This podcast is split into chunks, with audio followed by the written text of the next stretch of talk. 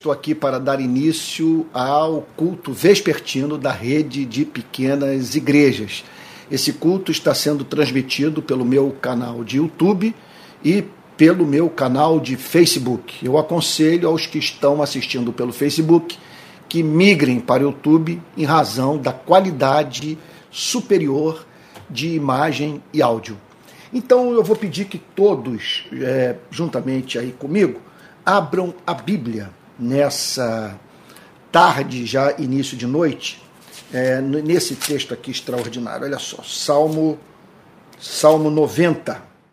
Salmo 90, versos 15, 16 e 17, que diz assim: Alegra-nos por tantos dias quanto nos tens, quantos nos tem afligido, por tantos anos quanto suportamos a adversidade aos teus servos apareçam as tuas obras e a seus filhos a tua glória.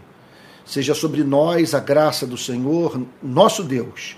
Confirma sobre nós as obras das nossas mãos, sim, confirma a, a, confirma a obra das nossas mãos.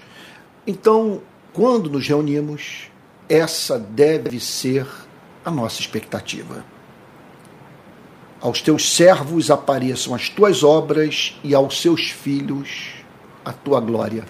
Nós estamos aqui reunidos em torno da palavra de Deus, na esperança de ver a glória de Deus. Temos problemas a ser resolvidos. Precisamos de encorajamento para enfrentar esse mundo tão complexo, tão complexo no qual vivemos.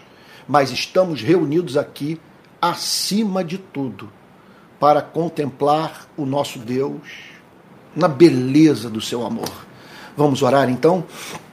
Pai Santo, nós o adoramos em espírito e em verdade. Tu és amabilíssimo. Nós somos especialmente gratos a Ti pela revelação das tuas perfeições nós não apenas o louvamos por tu seres amável, mas por tu te revelares a nós como tal. Senhor amado, seria experiência penosa adorarmos um Deus que não é digno do nosso amor, de tirarmos a fórceps o louvor do nosso coração, Senhor, pelo simples temor do teu poder mas sem nenhum afeto por ti. Nós louvamos o teu nome, porque certamente o tememos, mas nós o amamos. Nós o temos como nosso Pai de amor, a quem devemos toda honra, todo louvor, Senhor, toda dedicação do nosso ser. Senhor querido, nós pedimos nessa tarde, já início de noite, perdão pelos nossos pecados que o Senhor afaste de nós o que há nas nossas vidas e que é absolutamente incompatível com o teu evangelho. Perdoa-nos, Senhor, pelo nosso egoísmo de uma forma toda especial, pela vida autocentrada, por priorizarmos, Senhor, egoisticamente a nossa felicidade, Senhor, nos esquecendo dos que nos cercam, nos esquecendo, Senhor, do teu reino. Nós queremos nessa tarde também prestar a Ti louvor pelos Teus benefícios para conosco, de uma forma toda especial. Queremos agradecer ao Senhor nosso Deus pela Sua longanimidade. Se não fosse essa paciência, nós não estaríamos vivos, Senhor. Por isso nós o bendizemos. Bendizemos o Teu nome pela Bíblia, pelas tribulações, Senhor, mediante as quais o Senhor transforma o nosso coração nós o glorificamos pela igreja, pelos verdadeiros irmãos, pela consolação do Espírito Santo, pela esperança que temos em Cristo. Nós o bendizemos pelas bênçãos temporais, por meio das quais, Senhor, tu nos sustentas. Louvado e exaltado seja o teu nome. Deus de toda graça, nós pedimos que agora o Senhor ilumine a nossa mente, que compreendamos a tua verdade, que ela faça bem ao nosso coração que, ó Deus, nessa noite o Senhor abra o nosso entendimento para a compreensão da tua palavra. Ó Deus, e pedimos ainda por aqueles que estão sintonizados conosco e que atravessam período difícil de suas vidas, Senhor. Ó Deus amado, travando batalha com tentação, com dívidas, com desemprego, com dissabores, com decepções, com enfermidades físicas. Deus amado, põe esses irmãos sob as tuas asas, que eles sintam o teu aconchego e que o Senhor envie a eles aquela palavra, ó Deus, que reestrutura a alma, que faz a mente funcionar de modo bíblico, Senhor. Ó Deus querido, tudo isso nós te pedimos em nome do Senhor Jesus, com perdão dos nossos pecados. Amém. Amém. Irmãos queridos, eu vou dar sequência nessa noite à série de pregações sobre as parábolas de Cristo. No domingo passado, nós examinamos a explicação dada pelo Senhor Jesus é, sobre a parábola do joio e do trigo. Agora, nós vamos passar para as duas parábolas subsequentes: a parábola do tesouro escondido e a parábola da pérola. Então vamos lá, verso 44 de Mateus capítulo 13. Palavra do Senhor Jesus, do nosso Salvador. O reino dos céus é semelhante a um tesouro escondido no campo. Então, o que, que o Senhor Jesus está querendo dizer com isso? O reino dos céus é semelhante a um tesouro escondido no campo. Ao falar sobre o reino dos céus, ele está falando sobre o governo de Deus sobre o universo. Nunca confunda reino dos céus com a igreja.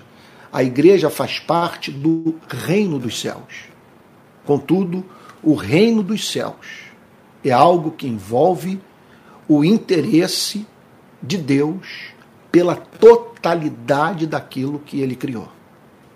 Nessa passagem, sem a mínima dúvida, o Senhor Jesus está falando sobre o reino dos céus do ponto de vista da apropriação da redenção, da salvação, da obtenção da cidadania celeste. Como isso se dá? O que faz, em última análise, com que uma pessoa entregue a vida a Cristo? Veja, é fato fora de controvérsia que esse encontro com Jesus tem os seus dissabores. Há uma cruz que nós temos que carregar. O nosso chamado, certamente, é um chamado à felicidade, é um chamado à redenção, é o chamado à comunhão com o Pai, mas é um chamado também para o serviço para a obediência, para tomarmos a nossa cruz e irmos após Cristo. Portanto, diante de um fato como esse, que o Evangelho pode custar a sua vida, implicar na sua morte, na perda de amigos, de oportunidades de vida, sim, o Evangelho pode fazer com que você empobreça perca emprego, seja perseguido, se torne objeto de ódio. Olhe para o Senhor Jesus. Observe o tratamento que o mundo deu a ele.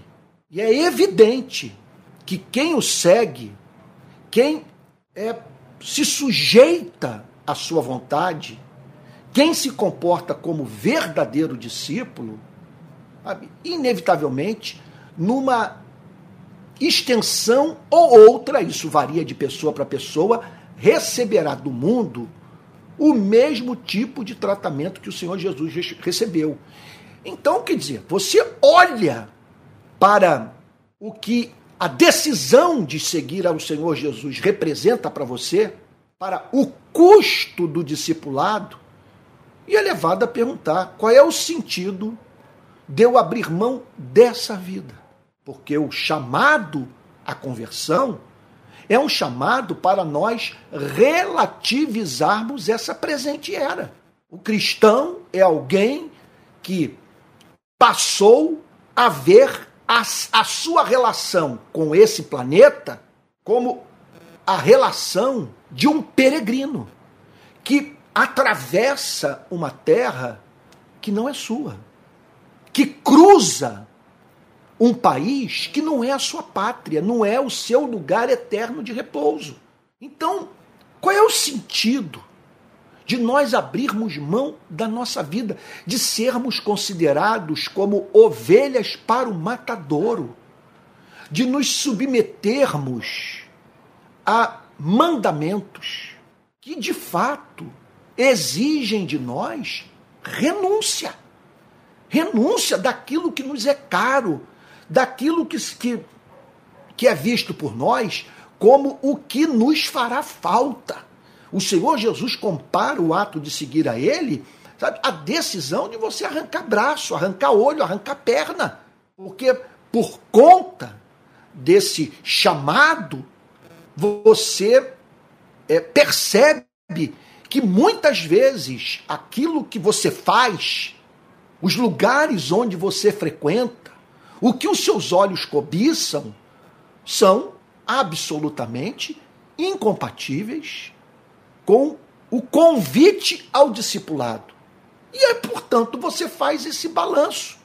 Olhe para a história do cristianismo.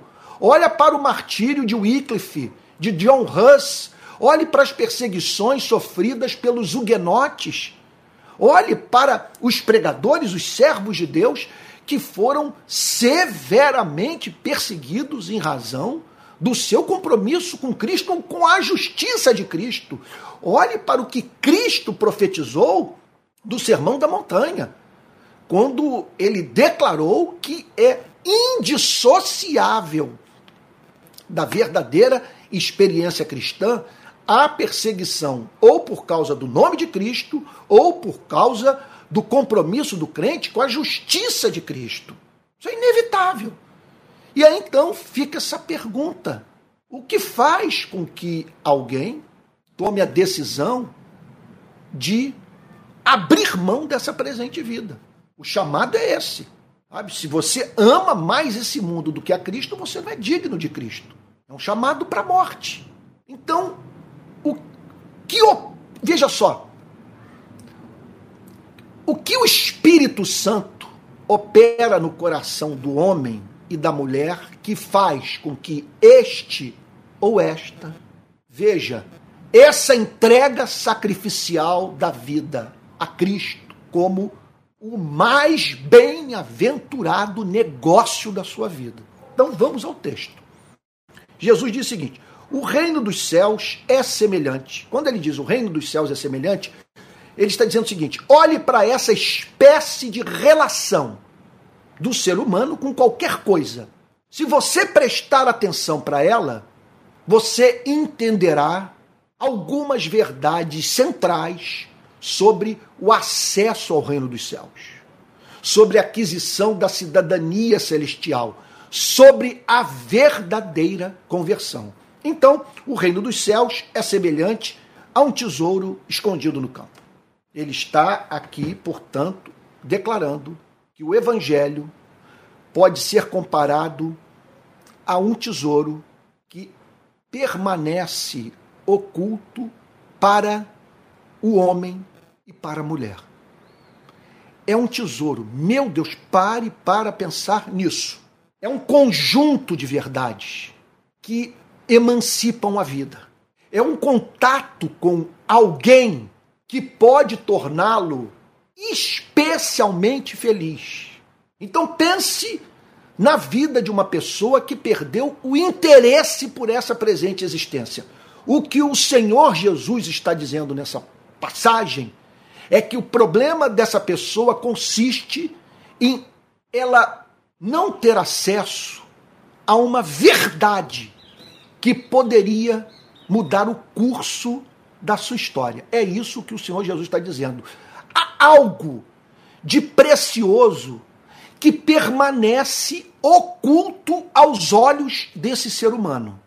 E que se ele conhecesse, ele passaria a encontrar sentido para sua existência. Então, o reino dos céus é como um tesouro oculto no campo. É alguma coisa que está presente, que se encontra. Tem alguma coisa me incomodando aqui. É alguma coisa que está aí, que o ser humano pode conhecer, mas que, num ponto da sua vida, encontra-se oculto aos seus olhos. Você está parando, você está entendendo o ponto? Um tesouro oculto no campo. Então você está nesse planeta, você está transitando por esse campo e nele encontra-se um tesouro. Alguma coisa se você conhecer, vai enriquecer a sua vida. Esse é o ponto. É isso que o Senhor Jesus está ensinando. O reino dos céus é semelhante a um tesouro escondido no campo, que um homem achou e escondeu. Com isso, o Senhor Jesus está dizendo, está declarando, que o reino dos céus pode ser comparado do ponto de vista, repito, da salvação, da redenção, da aquisição da cidadania celestial, à descoberta desse tesouro. Num ponto da sua vida, essa mesma pessoa que transitava por esse campo e que ignorava a existência desse tesouro, nele tropeça. Toma consciência que naquele campo havia algo que valia infinitamente mais do que a terra por onde os seus pés passavam, na qual os seus pés se encontravam. É isso que o Senhor Jesus está dizendo. É um tesouro escondido no campo que um homem achou. Ele achou o tesouro. E o Senhor Jesus o descreve tomando uma decisão, que é a decisão de, após o ter achado, o esconder. Sem a mínima dúvida, o Senhor Jesus está falando nessa passagem sobre esse elemento de sabedoria, de prudência, de cuidado.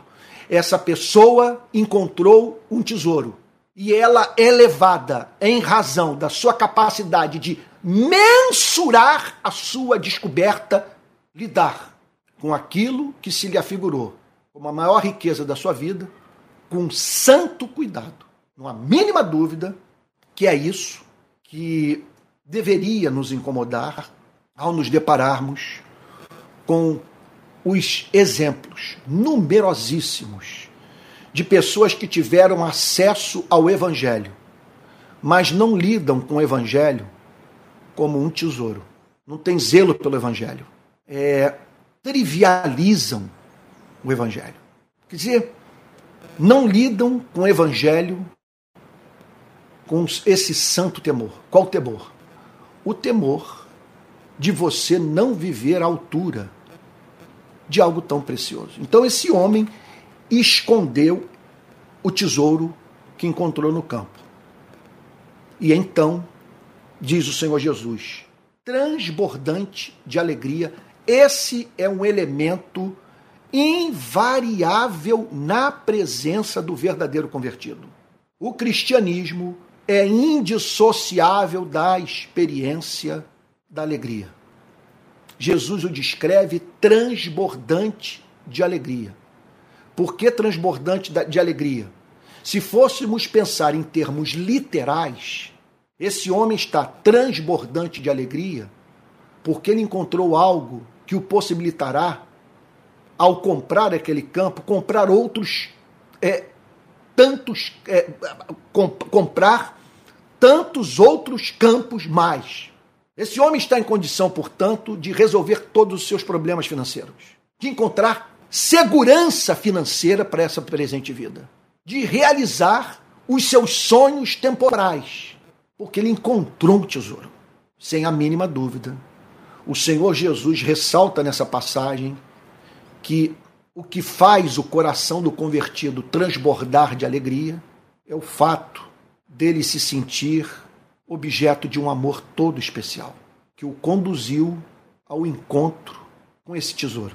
Essa pessoa está transbordante de alegria porque ela compreendeu que encontrou algo que ofereceu sentido à sua existência. alguma coisa que a enriqueceu. Ela, ela passou a se ver, ao comparar a sua vida com a vida das demais pessoas, como alguém tornado rico pela graça divina.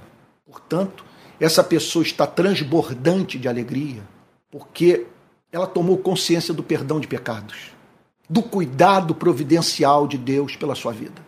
Ela conheceu as promessas, entre as quais até os cabelos da sua cabeça estão contados. Essa pessoa está transbordante de alegria porque ela foi chamada para se sentar à mesa com Cristo, para ter comunhão com Deus. Ela está transbordante de alegria porque teve acesso ao trono da graça. Ela agora está habilitada a chamar o Todo-Poderoso de Pai. Ela hoje pode dizer: Eu sou do meu amado e o meu amado é meu. Ela está transbordante de alegria porque conheceu Jesus. Ela, ela se encontra transbordante de alegria porque agora, para onde ela olha nesse planeta, ela contempla a glória de Deus. Ela está transbordante de alegria porque em cada folha de árvore ela vê um bilhete do Pai ali dizer: Eu amo você. Ela está transbordante de alegria porque ela venceu o problema da morte. Ela sabe que nada separará do amor de Deus que está em Cristo Jesus, o nosso Senhor. Ela está transbordante de alegria porque o Espírito Santo a possuiu e testificou no seu espírito que ela é filha de Deus. Então, o Senhor Jesus declara que ele transbordante de alegria, não é uma alegria qualquer, é uma alegria que transborda.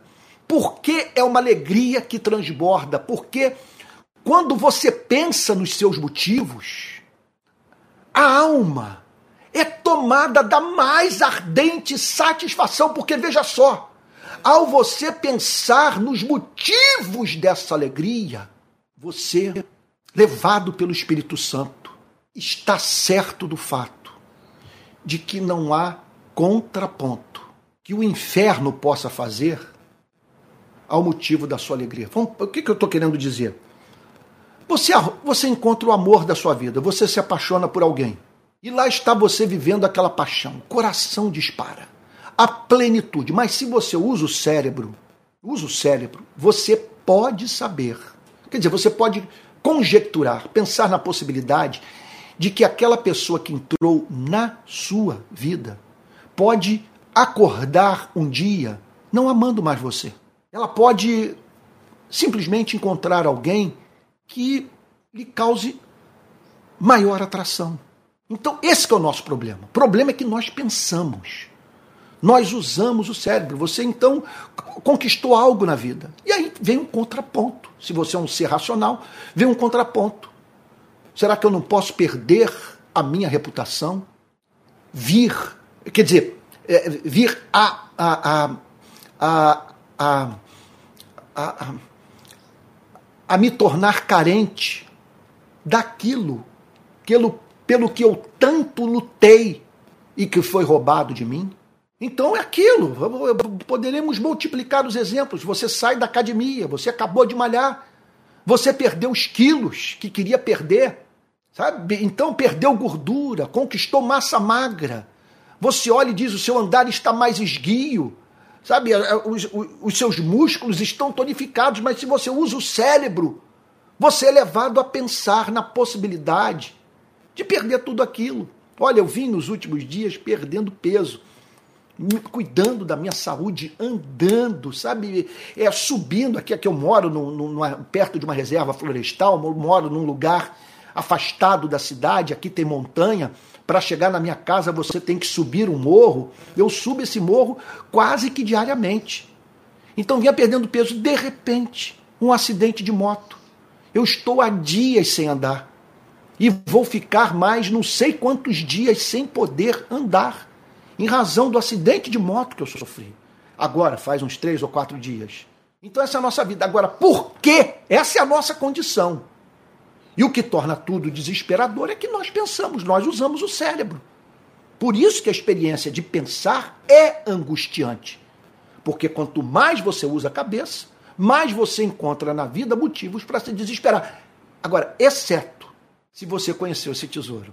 A grande riqueza desse encontro com Cristo tem a ver com o fato de que Cristo nos promete a obtenção da autêntica felicidade, que consiste, veja só, que consiste no banimento eterno do temor de um dia virmos a perder o que nós conquistamos. Não é feliz aquele que teme perder a sua felicidade. Onde, onde, olha, onde estiver presente esse elemento de medo, ali haverá tormento. Portanto, nós precisamos de um contraponto ao nosso desespero maior do que a vida. E esse contraponto só pode ser Deus, o seu caráter, o seu poder, o seu amor por você e por mim. Então essa pessoa está transbordante de alegria. E porque ela está transbordante de, alegria, ela vai, vende tudo que tem e compra aquele campo. Observe que o Senhor Jesus não está ensinando nessa passagem salvação pelas obras. Ela não está dizendo, o texto não está dizendo que aquela pessoa comprou a salvação, ela comprou o campo. Não dispunha de recursos para comprar o tesouro. O tesouro foi gratuito. Contudo, contudo, o que o Senhor Jesus destaca nessa passagem é que na vida de todo verdadeiro convertido há esse elemento de perda, de, de alguma coisa da qual você se desfaz em razão das demandas daquilo que passou a ser visto como você, como a razão maior da sua existência. Então o Senhor Jesus declara: então transbordante de alegria vai e vende tudo que tem. Observe, olhe o elemento de espontaneidade, de alegria. Olhe porque a Bíblia diz que os mandamentos de Deus não são penosos. Transbordante de alegria vai e vende tudo que tem. Do ponto de vista da missão da igreja, essa passagem é de fundamental valor. Porque nós não podemos esperar que a pessoa venda aquilo que tem se suas afeições não foram transformadas pela graça de Deus. Você está entendendo o ponto? O ponto? Por isso que o chamado da igreja no mundo não é o chamado para pregar moralidade. Você prega moralidade você pede para aquele para o qual você está apresentando seus valores morais, sua ética sexual, por exemplo, sabe? que ele mude de vida. Agora eu pergunto a você por que essa pessoa haveria de ouvi-lo? Qual é o sentido dessa decisão? Onde se encontra esse elemento que torna o comportamento espontâneo? Veja o que o Senhor Jesus destaca nessa passagem. Essa pessoa é encontrada vendendo tudo que tem. Ela está abrindo mão das suas posses, daquilo que lhe era caro. Ela está vendendo a sua propriedade. Ela está abrindo mão, portanto, de, de, de suas terras, de casa, de animais, pensando aqui numa sociedade agrícola, está abrindo mão de tudo. Contudo, o que o Senhor Jesus destaca é que essa pessoa que está abrindo mão daquilo que lhe era caro. Veja só, o faz em razão do fato do seu coração ter sido atingido pela graça de Deus. Essa pessoa passou a compreender algo. E o que ela compreendeu? Que não há nada mais precioso na vida do que Jesus. Que Jesus é o motivo da nossa alegria, que não é felicidade aquela que não tem Jesus como vínculo. E essa pessoa está encantada com Cristo, de fazer parte desse mundo aconchegante do reino dos céus. Ela ama ler as cartas de Paulo, ela ama ler as demais epístolas do Novo Testamento, que ela se sente num mundo de aconchego. Ela ama pensar nessa esperança da vida eterna, no perdão dos pecados, nos anjos de Deus, espíritos ministradores, que atuam em favor daqueles que haverão de herdar a salvação, a vida eterna. Essa pessoa ama viver nesse universo no qual orações são feitas e ouvidas, e que sua vida encontra-se sobre, sob o cuidado de um pai de amor.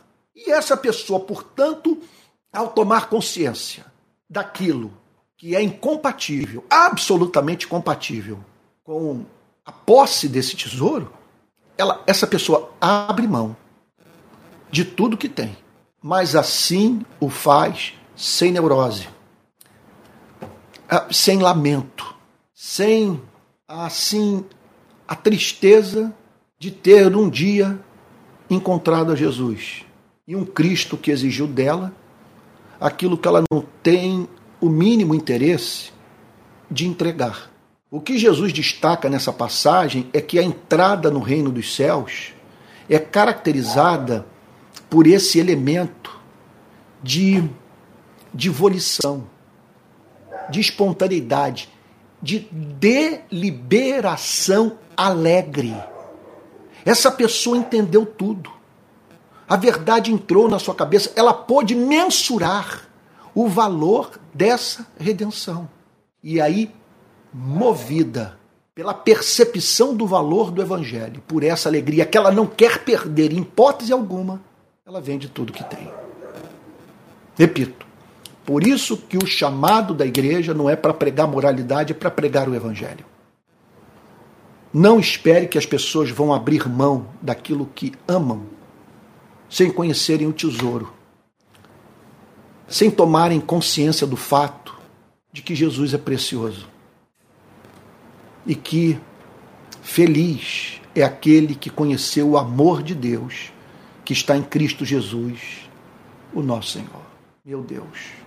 Agora é claro que antes de pensarmos na evangelização do mundo, antes de aplicarmos essa passagem que nós estamos estudando para a teologia da missão da igreja no mundo, nós temos que aplicar essa palavra na nossa própria vida. Jesus é precioso para você? Você o ama? Você tem saudade dele? A companhia dele o torna feliz? Ao fazer um retrospecto da sua vida, ao pensar no seu casamento, ao pensar no nascimento dos seus filhos, ao pensar no, nos cursos que você concluiu, sabe, na casa que comprou, sei lá, ao pensar nos países que você, de você visitou, você pode dizer que vivenciou experiência que lhe proporcionou alegria maior do que aquela que você teve nas ocasiões em que Jesus se tornou real para você? O Evangelho lhe é precioso. Há esse elemento de espontaneidade, há esse senso de inevitabilidade em você. Você vê esse ato de vender o que tem como inevitável.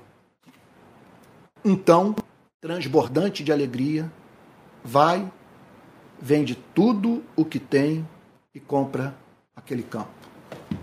É por isso que na educação dos nossos filhos, no ensino da palavra de Deus, na Igreja de Cristo, no cumprimento da obra missionária, nós devemos lutar por esse tipo de conversão caracterizado pela percepção, repito, do valor do Evangelho. E em conexão a isso, na transformação das afeições, de modo que a alma humana seja tomada por essa alegria transbordante e que torna o ato de seguir a Cristo o prazer da alma. O reino dos céus. Vamos repetir então. Eu não vou poder entrar na segunda parábola, que é a parábola da pérola. Eu vou deixar para o domingo que vem. Vamos parar por aqui. O reino dos céus é semelhante a um tesouro escondido no campo, que um homem achou e escondeu. Então, transbordante de alegria, vai, vende tudo que tem e compra aquele campo. Deixa eu fazer algumas perguntas para você para concluir e nós orarmos. O que o Evangelho representa para a sua vida? Você pode dizer que o que de mais extraordinário aconteceu na sua existência foi o encontro com Jesus. Você tem a plena consciência de que esse tesouro permaneceria oculto no campo da sua vida se a graça de Deus não o tivesse levado ao seu encontro? Alegria em sua vida? Você tem felicidade em Cristo? Você conhece aquela alegria descrita pelo apóstolo Pedro na sua primeira epístola, no capítulo 1, versículo 8? Ele chama de alegria indizível e cheia de glória. Você conhece algo da alegria indizível e cheia de glória? Você se desfez daquilo que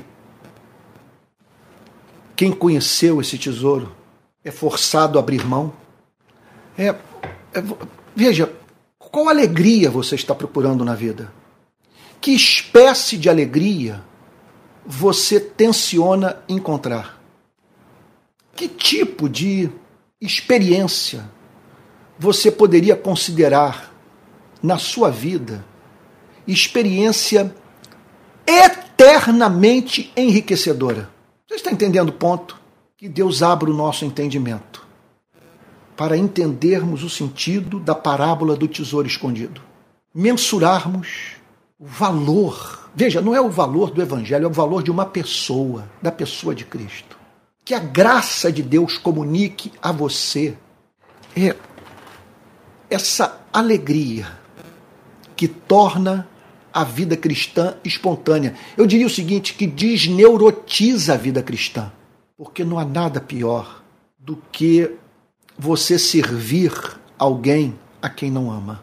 Da mesma maneira que pessoas sofrem por manterem casamentos que não lhes dão o mínimo retorno, o cristianismo é insuportável para quem não conheceu essa alegria. E essa alegria só se torna presente na vida daquele que, pelo Espírito Santo, mediante o contato com o Evangelho, foi habilitado a avaliar o valor da pessoa de Cristo para a vida de um ser humano. Vamos orar? Senhor querido, Deus de toda graça, Pai de misericórdia, ouça nossa oração, Senhor. Nós queremos nessa noite pedir entendimento. Que o Senhor abra a nossa mente, Senhor, para entendermos o que o Senhor representa para nós. Senhor, Senhor, o apóstolo Paulo chama o evangelho de o evangelho das insondáveis riquezas de Deus em Cristo Jesus. Não há como avaliarmos o que tudo isso representa para as nossas vidas. Contudo, podemos fazer a nossa avaliação numa extensão suficientemente grande a ponto de fazer com que o Evangelho se torne no maior bem da nossa vida. Bem que absolutizamos e que nos faz relativizar todos os demais bens da nossa existência. Que o nosso coração, portanto, Senhor Jesus, seja puro. Viver para a honra, glória e louvor do teu santo nome. Em nome de Jesus, assim oramos, Senhor. Com perdão dos nossos pecados. Amém. Irmãos queridos, eu espero que nessa noite Deus tenha falado muito ao seu coração. Que essa parábola o introduza numa nova fase da sua relação com Cristo. Eu peço isso de todo o meu coração. Olha só, quero dizer a todos, especialmente para você que está se aproximando da rede de pequenas igrejas pela primeira vez, que nós nos reunimos todo domingo às 10 horas da manhã e às 18 horas. Nós temos dois cultos no domingo. Normalmente, nesse horário, eu me reúno com a pequena igreja com a qual congrego. Mas em razão do acidente de moto que eu sofri, estou com o pé aqui enfaixado, cortado, tive que, sabe, tive que. Tomei ponto, quer dizer, é, aqui à base de antibiótico e tal, tomando analgésico, que período difícil. Sabe? Então nós não tivemos o culto hoje que vamos ter no próximo domingo tá bom? E eu estimulo, por favor, eu estimulo a não fique apenas com seu celular na mão ouvindo a minha pregação, procure se juntar aos cristãos, monte um grupo na sua casa. Sabe, o que o meu objetivo não é ver cristãos no Brasil inteiro sozinhos com o celular assistindo o culto. A, a meta é você estar na companhia de 5, 8, 10, 15 pessoas, não, não muita gente, mas um grupo pequeno, onde ali haja amor, haja comunhão, haja amizade, solidariedade. E aí como que vai ser o nosso crescimento? O nosso crescimento não vai ser o não, não vai, não, ele não vai ter como meta a transformação das pequenas igrejas em grandes igrejas. Nós queremos é, a multiplicação dessas pequenas igrejas. Nós queremos centenas, milhares de pequenas igrejas no nosso país. E essa é a meta que nós estamos perseguindo. Aqui, por exemplo, em Niterói, eu não estou aceitando muita gente aqui no, no, no grupo que se reúne na minha casa. Nós somos um grupo pequeno. A ideia é quem em Niterói quiser, por exemplo, participar do culto da pequena igreja, que organize esse grupo na sua casa. Agora, o que há em comum em todos esses grupos é o momento da pregação é, é ter a minha presença. Deus ser a pessoa, portanto, que prega nesses cultos online. E nós, nós temos visto, é, assim, nós temos testemunhado do quanto Deus é poderoso para usar essas pregações. Temos recebido testemunho maravilhoso, mas maravilhoso mesmo, de gente que tem sido assim, imensamente enriquecida pelo contato com a mensagem online da rede Pequenas Igrejas. Porque é melhor você ouvir uma pregação que lhe faça sentido online a participar de um culto no qual o pregador não fala coisa com coisa. E a mensagem, portanto, não alimenta a sua alma, não atende às suas demandas espirituais. Tá bom? Olha, nós precisamos de ofertas. É, nós precisamos manter os nossos pastores, temos pobres para socorrer, temos tesoureiro, temos contador, temos que pagar a equipe de transmissão dos nossos cultos. Então, se você quiser dar uma oferta, aqui vai o nosso Pix. pixrpi22@gmail.com. Vou repetir: pixrpi22@gmail.com. É, é, é, o meu filho Pedro apareceu aqui do lado agora, me lembrando o seguinte: amanhã, às 20 horas, 8 horas da noite, segunda-feira, nós teremos o podcast, sim, o podcast do Pedro e eu, Pedro, meu filho, que acabou de se formar em teologia. Então, amanhã, 8 horas da noite, o nosso podcast, e você pode encaminhar as suas perguntas. Você pode fazer na hora, pelo, pelo YouTube, a transmissão vai ser pelo meu canal de YouTube, ou então você pode encaminhar a, as suas perguntas pelo, pelo Telegram da rede de pequenas igrejas. Daqui a pouco eu vou disponibilizar vários links importantes: o link da Escola de Discípulos, o link do curso sobre cristianismo e política, e nós estamos abrindo uma nova turma da Escola de Discípulos, um curso completo de teologia que o possibilitará a conhecer as principais verdades da fé cristã. Tá bom? É isso aí. Espero que Deus tenha abençoado muito, mas muito mesmo nessa noite. E na semana que vem nós prosseguiremos analisando o sentido da parábola da pérola. Tá bom? E fique aí, fica aí para você a grande verdade declarada por Cristo. O reino dos céus é semelhante a um tesouro escondido no campo, que um homem achou e escondeu. Então, transbordante de alegria, vai e vende tudo que tem e compra aquele campo. Sabe? Esse elemento de sabedoria. Ele ficou na dele. Quer dizer, é, um, é algo que só se aplica a essa história. Ele não contou para ninguém. Porque ele não queria que ninguém soubesse da presença da, do tesouro daquele campo. Só ele tinha acesso a essa informação. Com isso, Jesus está falando sobre é, como que nós devemos administrar a nossa salvação com sabedoria, com a mesma sabedoria, com a mesma prudência, com o mesmo cuidado desse homem. Tá bom? Vamos receber a benção apostólica e que a graça do nosso Senhor e Salvador Jesus Cristo, o amor de Deus o Pai e a comunhão do Espírito Santo sejam com cada um de vocês, desde agora e para todo sempre. Amém.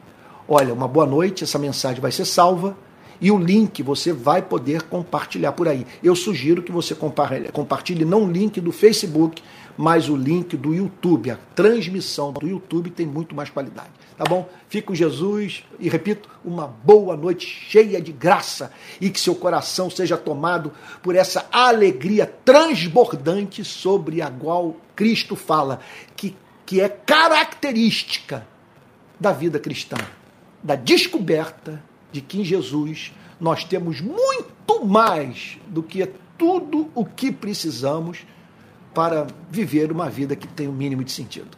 Em Jesus nós temos muito sentido para viver e morrer. Viver para a glória do Pai que Ele nos ensinou. Boa, uma boa noite.